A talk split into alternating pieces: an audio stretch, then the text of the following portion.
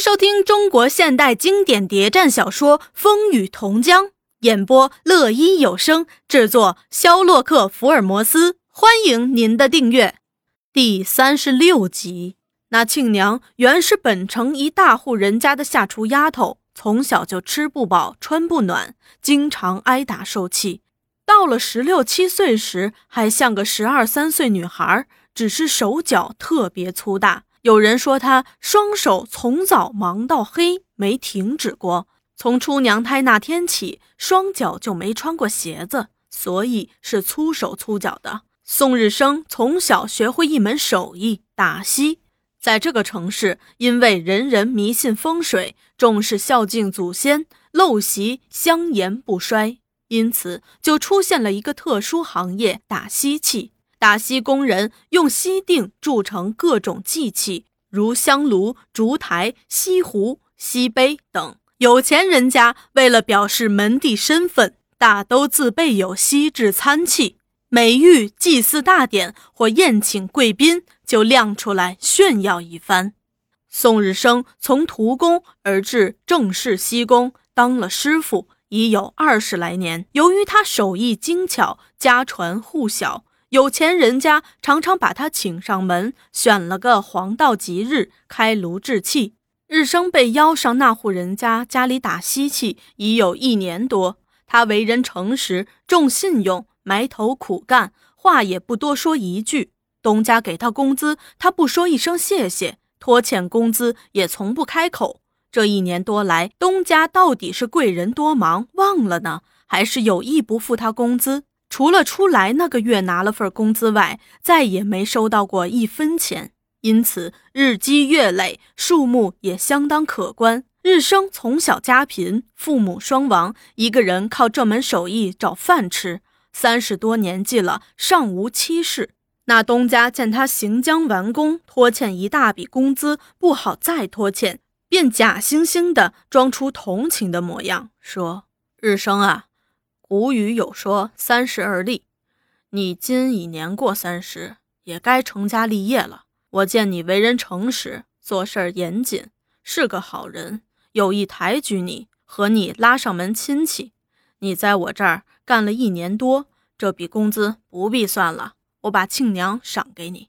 庆娘虽然长得不好看，面黄肌瘦，蓬头垢面，粗手大脚。但为人心地好，对这位打锡师傅的三餐茶水招呼得特别周到。有时主人不在家，也偷偷过来帮他做点轻便活日升对他印象好，同情他的遭遇。有时亲娘挨打，青一块紫一块，口出怨言：“哎，过这日子还不如吊死算了。”他便劝他：“别有这傻念头。”父母生了我们，就得活下去。东家向他提出这件事儿，当时他也很吃惊。哎呦，别寻我们穷人的开心。可是东家很认真，提过一次，又提第二次，他心里便有点活动，却又怕庆娘嫌他年纪大，不愿意。有一天主人不在家，庆娘又来找他拉闲话。他想，我这三几天内要离开，东家又等我答复。还没问过庆娘呢，就问问他看看。这老实人心里一经盘算，果然就壮起胆问起庆娘来。当时还有点提心吊胆，怕他会给他两记耳光，或大哭大闹，叫他下不来台。不意那庆娘一听他话，面一红，竟然满口应承。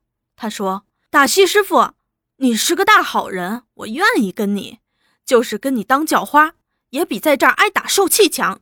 这样，他回复了东家，算说成这门亲事。在他挑起锡担离开东家的那天，东家特意恩赐了庆娘一套半新旧衣裳，一双粗布鞋，叫他把头发梳上，双双对主人磕了三个响头。日升在打铁巷贫民区里租了间小屋。请几个好友吃顿便饭，算是成家了。十多年来，两夫妻的日子虽然清苦，倒也相敬如宾。日升还是当西工，庆娘当家，先后为他生了四个孩子，两个大的都没养大，只留下一个十岁的叫大狗，一个还在吃奶的叫小狗。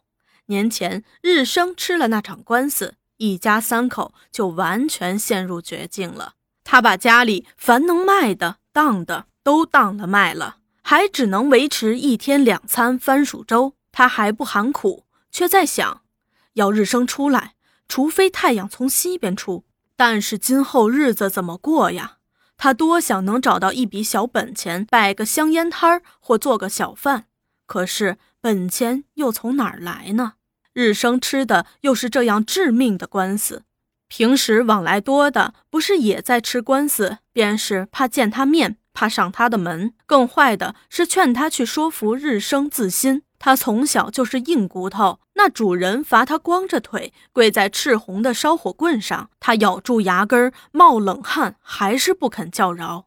现在年纪大了，更懂事儿了，他怎么会用哀怜的目光去乞讨同情？他怎么会劝日升做出那样卖良心的事儿？日升在他心目中不仅是个好丈夫，更是神明。他说的话、做的事儿肯定没错，因此他常说日升是正直人。他平生没偷人、抢人，一针一线。吃官司我不伤心。对那些经不起考验、受人挑拨的与日升同时受难的人的家属。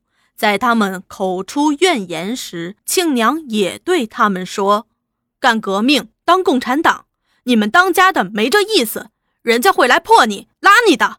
为什么不骂国民党，反骂共产党？”不少人不喜欢他，说他是风干了的老江头，样子难看却辣得很。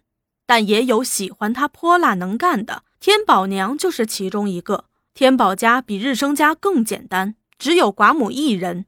天宝娘和庆娘本是近邻，平时来往众多。从天宝与日升同时被捕后，两家人同病相怜，来往就更紧密了。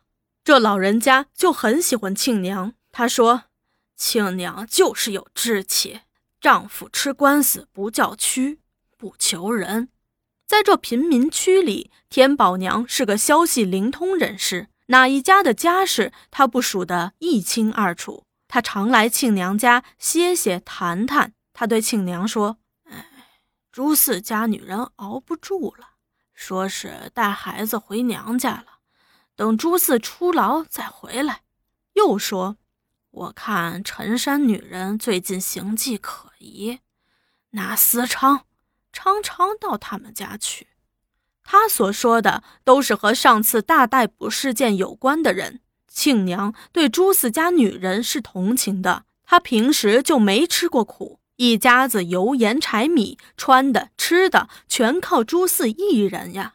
至于说到陈山女人，她大为吃惊。从乡里来的姑娘，老老实实，和陈山结婚还不到一个月，陈山就被捕，人家都劝她先回娘家住住，她却说要等陈山出来。没多久前，庆娘还说他有志气呢。庆娘说：“要是他经不起坏人的诱惑，做了错事儿，怎对得起陈山啊？”天宝娘也摇头叹气：“哎，我也这样说呀。没多久前，我还找过他，劝他，他只是哭，说陈山没指望了。”庆娘说：“一定要设法帮助他。”这件事儿要是传到牢里去，陈山会怎么想啊？天宝娘道：“我就是这样对他说的。开头他不承认，以后就说他只是向那思昌借钱，还说不能空着肚皮过日子呀。”庆娘担忧道：“吃饭是个大问题，我们不会想办法吗？我们的人不少，一个人想出一条办法来，一二十个人就有一二十条办法。”天宝娘也说：“得想办法，主意你多出些，跑腿的事儿我来。”